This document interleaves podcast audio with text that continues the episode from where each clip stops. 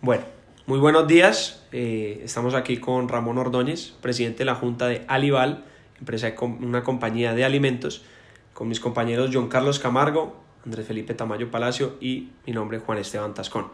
Ramón, ¿cómo estás? Bien, muchas gracias. Qué bien, muy bueno. Eh, vamos a empezar hablando un poquito de ti. Eh, ¿Cómo ha sido tu vida? ¿Cómo empezó tu, tu, tu forma de, entrar al IVAL? ¿Cómo, ¿Cómo arrancaste tú en la vida profesional?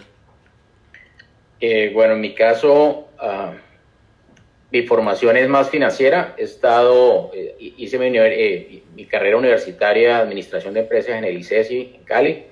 Eh, trabajé tres años en ese momento desde que hice mi práctica empresarial con el BIC, hoy en día Bancolombia, terminando como el gerente más joven pues, de, de banca de banca comercial pues en Colombia en ese momento.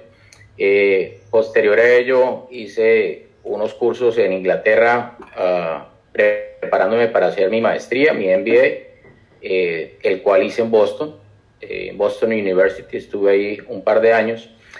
Después de eso uh, me vinculé con una empresa mundialmente conocida que es Merrill Lynch, empresa pues de banca, banca de inversión y banca privada. Con ellos estuve 10 años vinculado y sigo en, este, en esta tarea pues de, de, de, manejar o ayudarle a familias a administrar riqueza, eh, llámese en inversiones, eh, en productos estructurados, en bolsa, eh, pero también eh, inversiones en, en, empresas privadas, o sea, lo que ya, por ejemplo, si, por darte un ejemplo, en Alibaba, la gente que tiene inversiones en ese tipo de compañías, ayudarles también en la estructuración pues, de algunos proyectos o, inversiones muy particulares. En el caso de Alival, soy presidente de la Junta.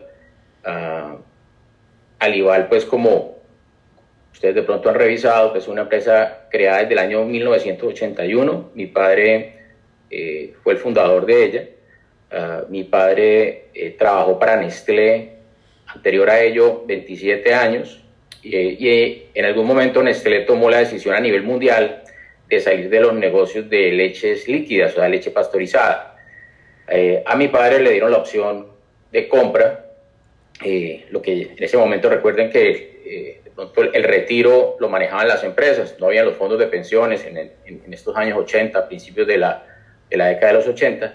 Entonces, él junto a otro trabajador que había en ese momento en Nestlé, cogieron su, así, su retiro, su pensión, y compraron y juntaron el resto de socios que compraron en su momento Alival. Entonces mi padre había trabajado para Nestlé en Barranquilla, en Pereira, entonces ahí hizo un grupo pues de inversionistas, los cuales adquirieron eh, a Nestlé eh, la inversión. Entonces ellos se quedaron con la posición de Cali, lo de Pereira, algunas plantas de recibo en el Nariño, en el eje cafetero, uh, y en el Magdalena Medio y también en la costa, eh, plantas de recibo, pues que obviamente es muy importante pues para la ejecución de este negocio. Tú tienes, necesitas recolectar leche pues para luego obviamente pastorizarla y luego sacar los valores agregados de productos para distribuir pues obviamente al público. Excelente. Eh, yo tengo una pregunta muy importante como para arrancar, eh, ahondar en Alival. ¿Por qué Alival? ¿Ese nombre a qué se debe? Alimentos del Valle. Ese es el nombre particular. Uh, ese nombre se da en el año 81, eh, porque en ese momento, hasta el 81, uh, ah, trabajaba bajo como Nestlé, la marca, y eh, en ese momento también había una marca de leche líder eh, que se llama leche Salomia. En ese momento era parte del portafolio, repito, de Nestlé eh, parte de la negociación era que uno, o sea, mi padre tenía que sacar ya posterior a eso sus propias marcas. Obviamente son temas de gobierno corporativo que exigía pues Nestlé. Y ahí se lanza la marca San Fernando. Entonces Salomia siguió por un tiempo y la otra va saliendo. Eh, era parte de la negociación que se hacía, ¿de acuerdo? Entonces por eso la marca hoy en día reconocida pues por los consumidores es San Fernando. Salomia es como tal eh, se, se, tuvo que finiquitar como marca.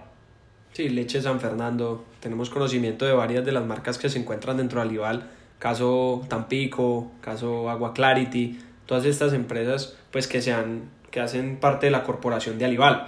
Son empresas muy importantes en el Valle del Cauca que son de conocimiento de la, del consumidor como tal en el sector del Valle del Cauca y de Colombia. En Pereira existe una marca que es eh, leche La Perla. También fue en su momento, pues se generó esta marca para hacerla particular de la zona, de la región. Hola Ramón, ¿cómo vas? Eh, yo te tengo una preguntita. Tú ahorita nos estabas contando que el proceso terminaste la universidad, entraste a diferentes empresas, quedaste gerente, eh, hiciste tus otros estudios. Eh, ¿Tú siempre tuviste claro que ibas a terminar en la empresa de, tu padre, en Alibal, o tenías otros planes? ¿Cómo fue este proceso? ¿Cómo tomaste la decisión? Ok, en el caso particular, a ver, yo no trabajo en el día a día en la empresa, uh, soy presidente de la junta, o sea, no, no, no, no tengo tareas diarias, pues llamémoslo así, dentro de la empresa, uh, pero mi experiencia pues financiera es la que aplico pues como presidente de esta junta, entonces es eh, ver muy bien la planeación estratégica, corto, mediano y largo plazo, eh, y encontrar pues sinergias que uno puede encontrar con otros grupos, ¿ya? Hoy en día... Uh, para darles un ejemplo, somos, nuestro principal cliente hoy en día es el grupo COA, o sea, eh, tiendas de uno, a los cuales eh, les hacemos toda la producción de leche y derivados en la región suroccidental. Estamos hablando del Valle, Cauca, uh, Nariño, Eje Cafetero eh, y, y, parte de Antioquia. Y estamos pues en el proceso de expansión a nivel nacional con ellos, ya de productos muy particulares. Estamos, por ejemplo, con la que se llama el sour cream, eh, para producirles a nivel nacional. Ya se les está produciendo nacionalmente la crema de leche eh, en un empaque, eh, se llama Doy Pack, que es, que es el empaquecito pues con, con rosca. y vamos con ellos pues también creciendo muy de la mano. Eh, así que estamos concentrados en, en, en, en, un cliente, o sea, tenemos bastantes clientes obviamente corporativos, también se les hace maquilas a muchos otros, pero esto sería pues obviamente un cliente bastante importante pues para nosotros, creciendo de la mano pues que con la gran labor que ellos también vienen haciendo en todo el país en, número de tiendas y con una pues, así, con una, un abanico de portafolios muy interesante con un precio también atractivo con una gran calidad que es lo que exige este grupo. Eh, también contestando a tu pregunta entonces ah, a ver básicamente desde un inicio eh, y es obviamente a nivel personal. Siempre, por ejemplo, cuando he cogido un trabajo, lo hago pues con bastante esfuerzo, con bastante ahínco. Ah, hay momentos en la vida que uno dice, bueno, ¿qué decisión tomo? ¿Sigo por aquí? Eh, ¿Sigo siendo, por ejemplo, un gerente de banco joven en ese momento? ¿O sigo eh, explorando pues los, los, los sueños que uno podría tener? Mi sueño precisamente era tener una, una, una carrera financiera eh, y una maestría pues en, ese, en esa área internacionalmente. Entonces, una decisión, por ejemplo, en su momento difícil, pues porque el lado joven me ganaba, pues en ese momento un, un, buen salario para la edad que tenía, pero eh, obviamente, repito, era primero, primero cumplir esos sueños y de pronto no, no quedarse uno, eh, eh, pues, así, no, no, lo llamemos estancado, pero, pero no cumplir las metas que uno quiere de pronto en la vida. Entonces, como consejo, sí es repito, estar enfocado en lo que uno está haciendo, pero no dejar obviamente de, cumplir eh, esos sueños, esas metas que uno tiene pues en la vida. Ramón, yo tengo una pregunta sobre las instituciones que te has graduado, la ICESI en este caso, ¿cómo te ayudó en tu mentalidad de empresario? Eso es una buena pregunta. A ver, yo creo que para ese momento yo empecé mi carrera universitaria en el año 90. Eh, terminé en el 95, cinco años después, eh, me gustó siempre, o sea, yo había pasado, eh, eh, básicamente podría estar en ese momento a los Andes en Bogotá o, o, la Javeriana en, en, Cali en Bogotá. Me gustó del ICESI, ese momento era precisamente en su pensul, en su currículum, era ese tema de ser entrepreneur. En otras palabras, pues que, que, o sea, que así seas empleado, pero tengas esa motivación básicamente de ser eh, empresario. Uno puede ser empresario siendo empleado, ¿entiendes? dependiendo de la visión que uno tenga, cómo quiere uno manejar las cosas en la vida. Hasta en la vida personal, obviamente. Repito, es como tener esa, ese, motor, ese motor que te esté llevando siempre a buscar eh, oportunidades y no quedarse con, solamente con lo que uno tiene básicamente en el día a día, ¿no? Sabes que eso es muy importante lo que tocas porque eso es como un tabú que se tiene hoy en día con lo de la conversación de que si yo soy empleado no puedo ser empresario. Y, y, pues están mencionando algo muy importante que siempre se ha tocado en la universidad y dentro de los estudiantes como nosotros y dentro de las conversaciones estudiantiles está eso. Entonces, si yo quiero ser empresario, pues no puedo ser empleado. Pero ahí es donde está la, lo, que, lo que estás diciendo. Uno desde, desde ser empleado puede ser empresario y puede llegar a grandes compañías y puede dirigir esas grandes compañías. Correcto.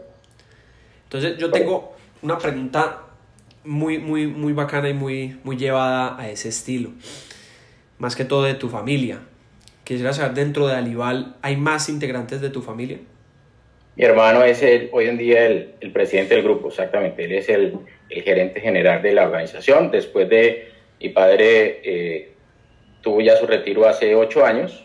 Eh, a los 82 años se retiró. Trabajó pues, básicamente día a día, pues trabajando, me acuerdo, hasta los sábados trabajaba, siempre los sábados trabajando y su sábado y domingo era trabajar en una finca cafetera, ese era su descanso. Entonces, pues, el de vida fue trabajar, trabajar y trabajar. Y sigue, pues hoy en día ya está, eh, así, pues que le costó el, el, el retirarse eh, en el sentido pues de decir un día, bueno, ¿y ahora qué me pongo a hacer? Entonces, eh, en eso también hay un mensaje, a veces uno no planea su retiro. En el caso del viejo, eh, pienso pues obviamente que le, le, costó, repito, esa, esa, esa para en su vida, pues, básicamente. Entonces, ese es un punto importante también en, en, en, la ecuación.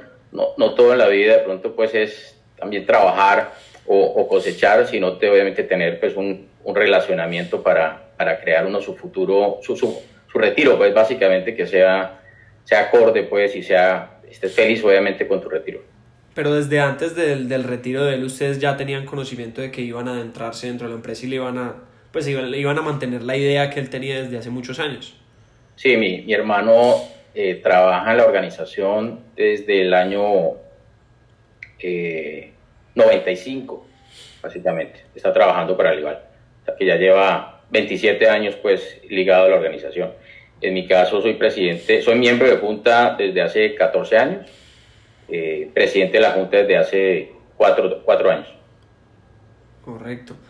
Eh, hay algo muy importante que, que, hay que tocar dentro de las compañías familiares y es el gobierno corporativo.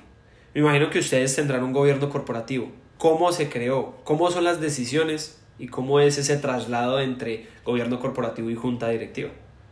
Ese trabajo se hizo plenamente hace cuatro años. Eh, un trabajo pues, precisamente con asesores para hacer precisamente lo que tú dices muy bien es eh, en gobierno corporativo lo que se busca es tener las mejores prácticas eh, donde precisamente eh, si hay eh, empresas que van por ejemplo a cotizar se, se, se cumplan muy bien todas esas políticas donde básicamente tú sabes que a veces tiene unos amigos que le dicen mira ayúdame con ser proveedor claro bienvenidos pero obviamente tienen que cumplir un proceso como muchos otros proveedores pueden haber, todos cumplir pues, obviamente unos requisitos eh, y que realmente gane eh, el que tenga pues, obviamente eh, la mejor calidad de producto. Uh, obviamente precio siempre es importante, eh, pero entonces eso es muy importante, obviamente tener, tener esa transparencia en el gobierno corporativo, eso es uno. Dos, nosotros no somos los, los únicos dueños, aquí hay, hay, un grupo importante pues, de otros accionistas, entonces, en esa transparencia también es fundamental donde, donde eh, se busque y se salvaguarde el resto de accionistas. Entonces, lo que mencionas, repito muy bien, ese gobierno corporativo lo que busca es eso, ¿no? Absoluta transparencia eh, en todos los procesos.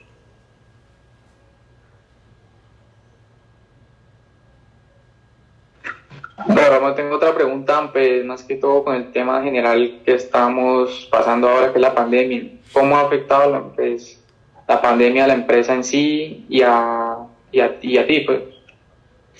A ver, el caso de la pandemia, pues obviamente afectó a cualquier industria, eh, unas más que otras. Eh, así que en el, en el, sector alimentos, uh, particular pues nosotros, eh, de pronto fuimos de las industrias menos afectadas. Hay que reconocerlo, pues, porque la gente necesitaba seguir consumiendo productos básicos, que es por en este caso pues obviamente la leche y los derivados, ¿de acuerdo? Eh, sin embargo, pues repito, los planes que habían en ese momento de crecimiento, eh, o sea, mejor dicho, no se perdió plata, pero, pero se pasó el año ahí raspando, básicamente. Eh, pero pues se trabajó pues obviamente con AINCO durante todos sus procesos y trabajando muy bien de la mano eh, de los clientes. En, en, este ejemplo yo pienso que para la humanidad fue importante de que eh, no había que sacarle los ojos ni a tu proveedor ni a tu cliente. Yo creo que algo que positivo de toda esta pandemia, pienso que hubo, se, se volvió más humano la relación empresarial entre todas las partes de las cadenas. ¿ya?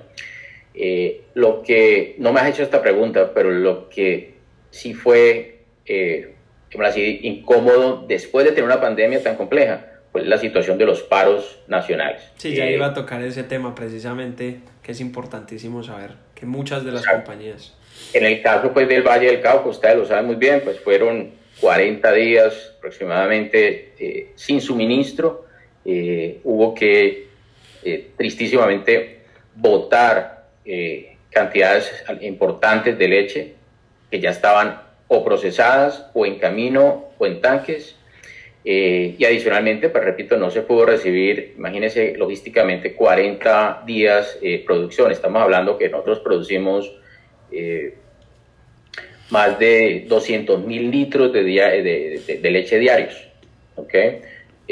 imagínense no solamente la afectación pues, para una empresa como la nuestra y todos sus empleados, más de 720 empleados que son, sino adicional a toda la cadena productiva, o sea, la cantidad de ganaderos eh, o microganaderos que, que, se les hace la recolección de la, de, la leche. Eh, entonces fue muy triste pues, ver esa situación pues, tan, tan, tan agobiante para esta industria y tantas otras, pues obviamente, donde, donde ahí sí ya no era un tema pandémico que es exógeno, eh, sino realmente pues, una situación pues, muy particular donde eh, de pronto, pues obviamente las necesidades de la gente eh, que, son entendibles, eh, en parte las pagó el empresariado y sus empleados, ¿ok?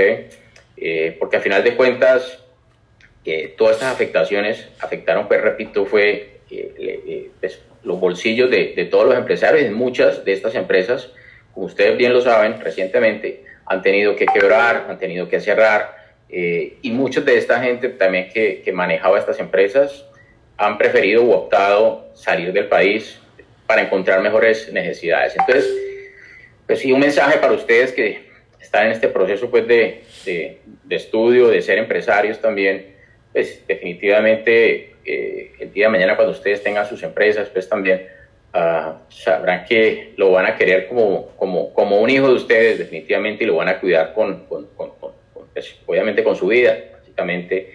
Eh, ahí el mensaje es pues, obviamente de ser eh, un buen empleador, ser cercano pues, a los empleados eh, y, a la, y a la comunidad. Eso es importante pues, de hacer. ¿De acuerdo? Entonces yo creo que también hay que aprender de esta situación de lo que pasó ahorita del paro, similar a lo que le hablaba de la pandemia, hay que acercarse a la comunidad, hay que comunicarse con la comunidad, pues básicamente, y en, en algún, pues, obviamente el, principal mensaje es seguir generando empleo. Yo creo que la, la, la solución a todas estas uh, situaciones que agobian pues, al país es la falta de empleo. Lo preocupante es que no vaya a ser una bola de nieve. Si yo paro mi proceso productivo, si las empresas se van, pues van a haber menos empleos, ¿okay? menos trabajos, menos, menos creación, pues obviamente de, eh, de, generación productiva pues, para la economía. Entonces hay que tener mucho cuidado que estos paros eh, lo que pueden hacer es precisamente eh, agravar más los problemas que puedan existir, ¿no? Claro, aprovechando eso de, del paro y la pandemia, quisiera tocar este tema de, de, cómo asumieron ustedes como empresa, como compañía, los riesgos. Y no solamente como empresa, sino tú como persona. En, en, cabeza de una junta que de pronto tiene que eh, ayudar a la compañía a tomar algunas decisiones. ¿Cómo asumieron ustedes en el comienzo de la pandemia y en el comienzo del paro esos riesgos que se toman? ¿Qué plan de contingencia tenían ustedes en el momento que arrancó todo? Bueno, pues varios de los planes que había en ese momento eh, de adecuación, de crecimiento en las plantas, eh, se tuvieron que aplazar o cancelar, básicamente porque había que cuidar era la caja del negocio. en el caso particular, como les dije ahorita, la pandemia, eh, pues, gracias a Dios, pues el consumidor necesitó o, siguió, pues, eh, valga la redundancia, consumiendo pues el producto, pues porque era un producto básico eh, y, necesario pues en la canasta familiar. Eh, ya para el caso de la, del paro, ya ahí sí es una situación que pues, se le salía de las manos a cualquier industrial, o sea, no había forma realmente que entrara producto, no había forma, o sea, las plantas completamente paradas, para que ustedes sepan, luego el día de mañana arrancar una planta no es así de fácil, básicamente no es coger un botoncito, apagar y prender, se requiere nuevo, luego, nuevamente lo que se llama, eh, a ver, un fine tuning, o sea, volver otra vez a poner los eh, equipos a tono, básicamente para, para su procesamiento. Eh, nuestros productos principalmente son larga vida, o sea, implica, nosotros trabajamos con Tetra Pak, todos estos procesos de calidad, tener a tono todo ese procesamiento eh, no, no, es, no, es, algo, no es algo fácil, llamémoslo así, es algo donde se tiene que tener la planta como una, unos procesos eh, muy claros pues, de, de, de, constancia de resultados para que se puedan medir precisamente todo el tema de micropartículas. Entonces, eh, eso fue bastante complejo. Pues. Entonces, ahí realmente lo que sí hubo que hacer es apagar el botón y esperar a ver qué pasaba. Pues, planes de contingencia, sí fue muy importante la cercanía y que ha habido la buena relación con nuestros clientes y proveedores. Eh, y en ese ejercicio ellos entendieron pues que era una situación que se le salía de la mano a cualquier industrial eh, que estaba pues en, la, en el país o en, la, o en la zona nuestra que fue la de pronto la más afectada. Pues ya que estamos hablando de estas experiencias como difíciles, desde tu punto de vista de empresario eh, o en tu experiencia también, ¿cómo has podido afrontar otras diferentes experiencias así negativas o difíciles? A ver, eh, yo creo que un poco de la, del tema que acabamos de mencionar, hoy en día seguimos sufriendo ah, situaciones complejas por, por, lo que fue lo del paro. Eh, la cadena, eh, mejor dicho, los ganaderos tuvieron que sacrificar sus terneras. si tú haces eso, entonces ya la, la, vaca no genera leche. Entonces, repito, para que entonces entre a gestación, obviamente, una vaca, eh, que por ende, pues obviamente ahí es que se va a generar la leche, estamos hablando a nueve meses.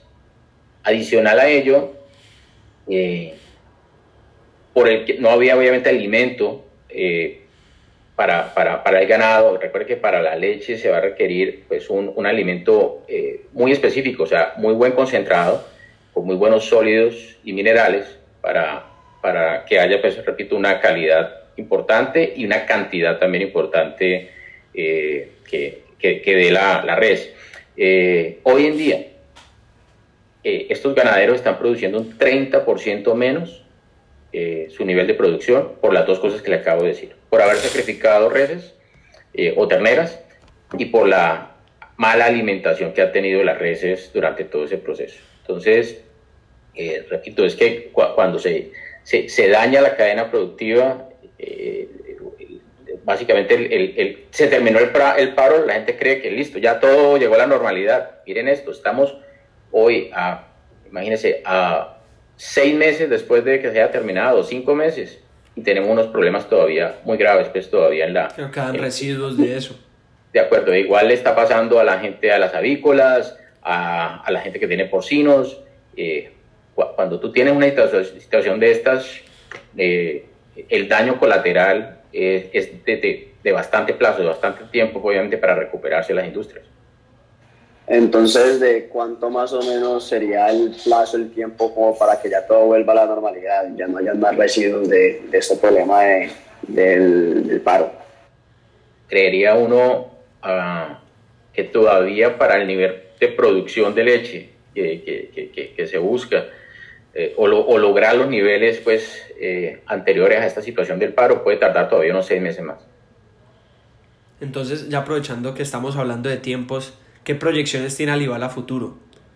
¿Qué proyecciones tienen ustedes eh, en mediano y, largo plazo para mantener la compañía y no perder esa, esa forma, o no sé, también quisiera, pues, anexando esta pregunta, no perder esa familiaridad de la empresa? que fue creada por tu padre y pues no perder eso sin, sin dejar todo un rastro de, de familia. Correcto. A ver, eh, los planes siguen. Eh, no, básicamente varios de los puntos que estaban en ese momento en tarea, pues como les dije, se aplazaron. Uno de ellos es ah, la certificación de las plantas eh, con la FDA de los Estados Unidos para poder exportar. una certificación con la FDA, pues es una tarea aproximadamente de un par de años.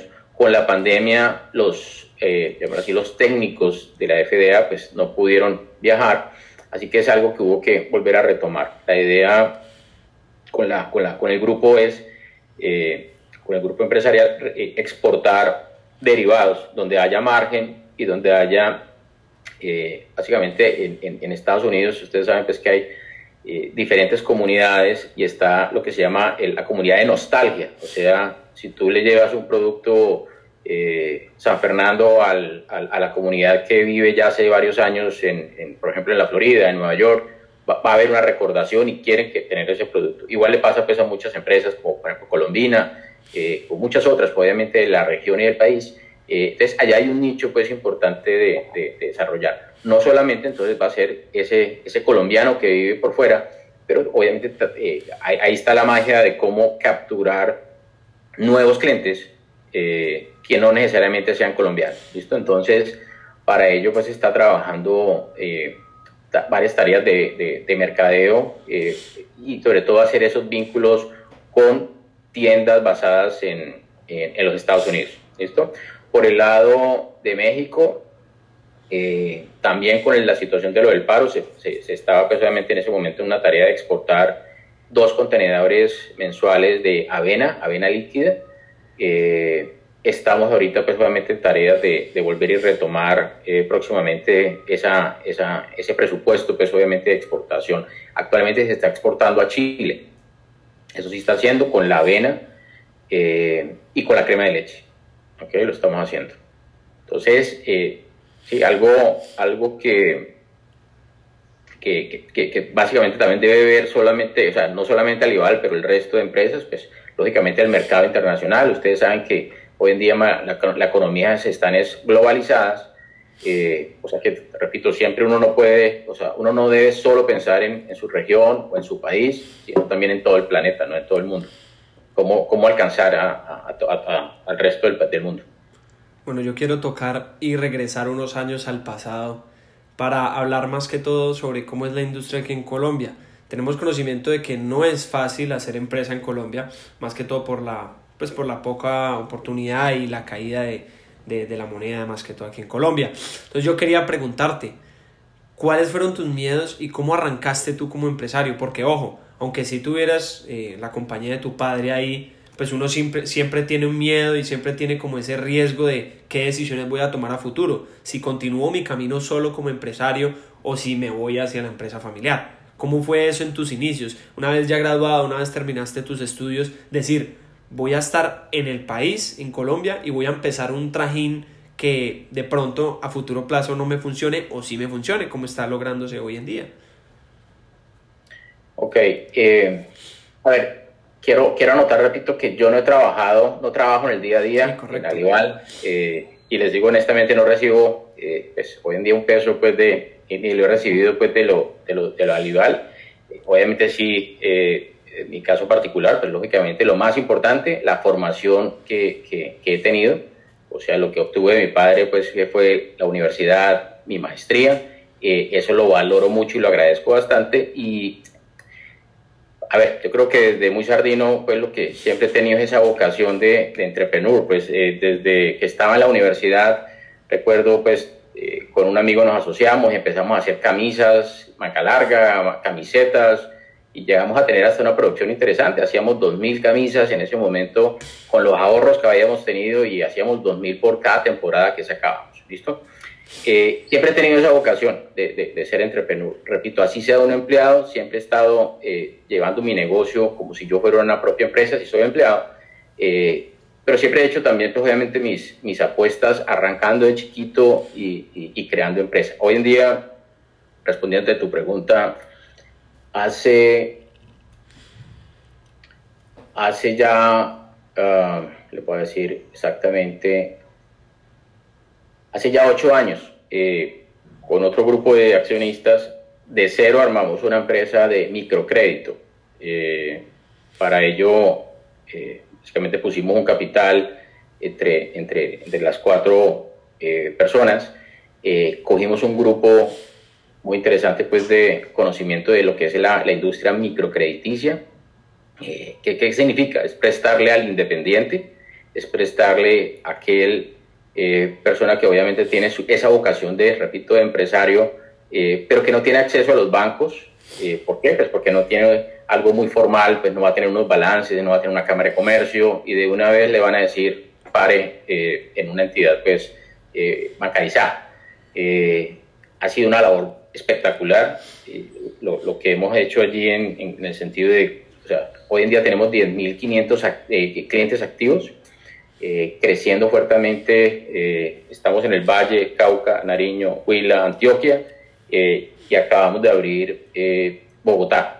¿Qué estamos haciendo? Pues prestamos uh, para el agro, o sea, el microagricultor que necesita 2 millones, 3 millones de pesos, un millón y medio de pesos para su cultivo, a esa gente le prestamos. Estamos prestándole al independiente, recuerden, que, por ejemplo necesita una motocicleta eh, para hacer sus despachos, para trabajar desde su tienda, tener un empleado que, que, que distribuya los productos. Entonces tenemos eh, unos aliados importantes que son los productores o los de ensambladoras de motos, nosotros obviamente es financiarle al independiente. Y desde hace cuatro años también estamos financiando eh, camiones también para el independiente. ¿okay?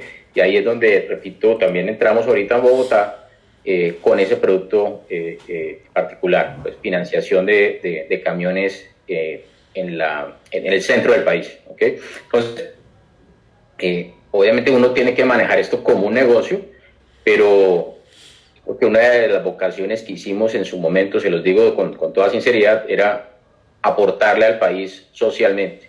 Y socialmente significa es el, prestarlo, repito ustedes, no lo pueden ver como solamente un tema de negocio. Piensen obviamente que aquella persona que no tiene acceso a capital, que no hay quien le preste, esa primera semilla eh, eh, eh, que, se le da pues, a esa familia o a esa persona, ese vínculo, va a tener obviamente exponencialmente un crecimiento, va a tener una organización, paulatinamente la que hacemos es educación financiera.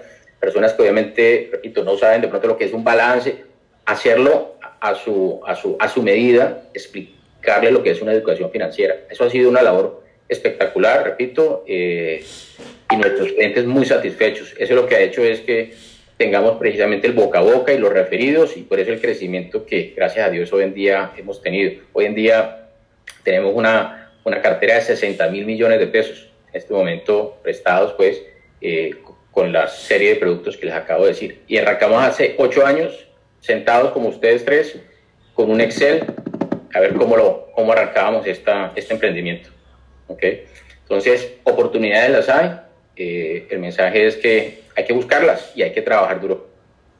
Claro, eso es importante. Además que, como yo estaba mencionando ahora, eh, la idea es aportarle a la industria colombiana, porque sabemos pues que eh, Colombia está muy internacionalizado en tanto a las empresas.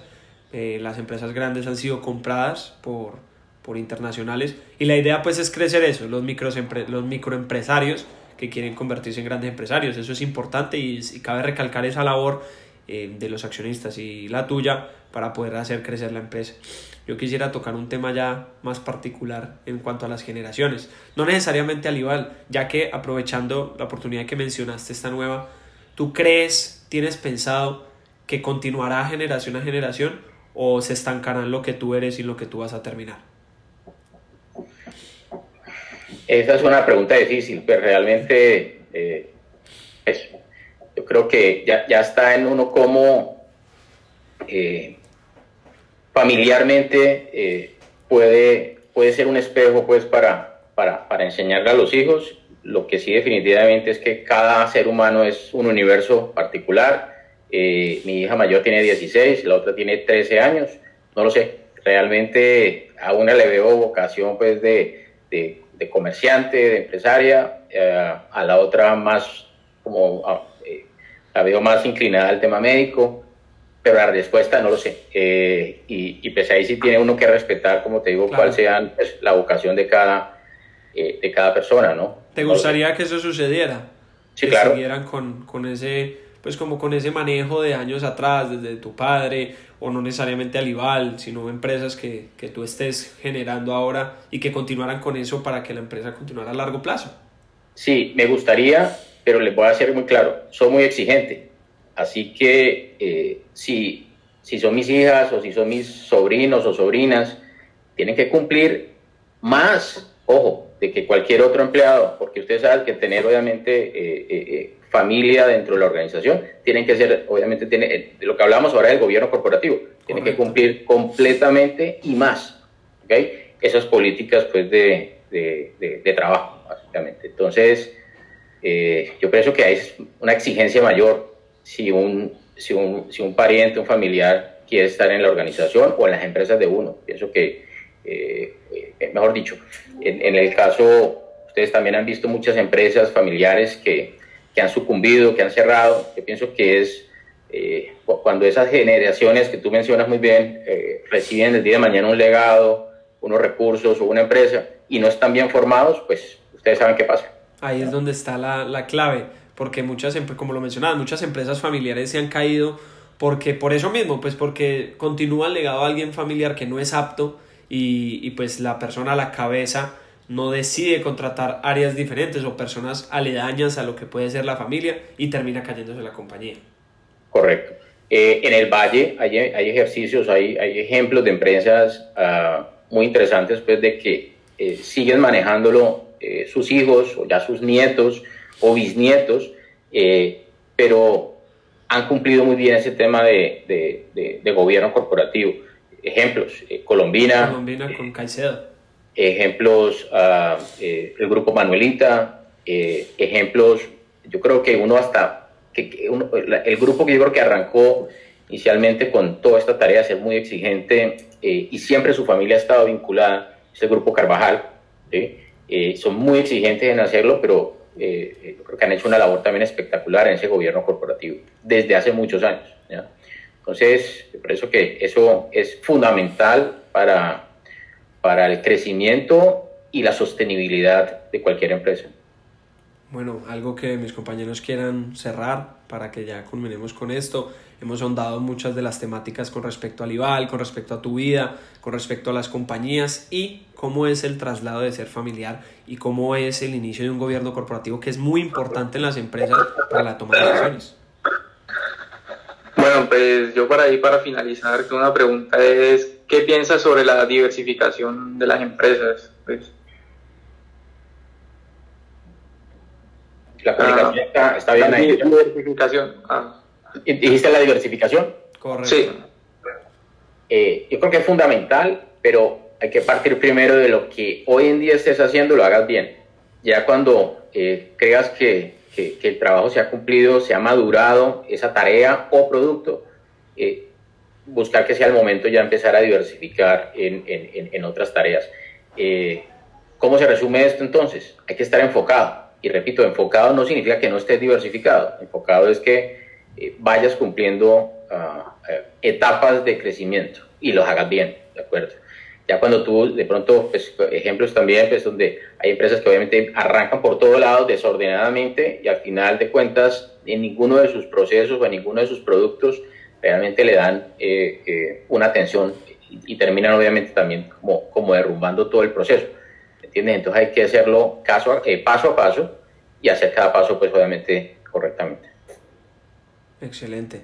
Bueno, ya que creo que hemos quedado claros y hemos entendido cómo es el relacionamiento y cómo es el funcionamiento de una compañía familiar, eh, haces parte de una junta de una empresa muy importante en el sector alimenticio del Valle del Cauca y pues te agradezco mucho este espacio que nos has, que nos has brindado porque no solamente nos ha servido para, para hacerlo académicamente, sino también para, para eh, instruirnos en, en algunas cuestiones que de pronto uno quisiera implementar a futuro y, y uno quisiera pues a, eh, trabajar en eso para, para lo que es su vida y más nosotros terminando una carrera universitaria para lo que es nuestro, nuestra vida empresarial. Así que muchas gracias Ramón eh, por el espacio. Bueno, a ustedes les deseo mucha suerte en, en, todo lo que viene para ustedes en, a nivel laboral, empresarial y al resto de compañeros eh, también mis mejores eh, saludos y mejor mensaje pues de prosperidad. Así que a trabajar. Claro que sí. Muchas gracias, Ramón. Gracias.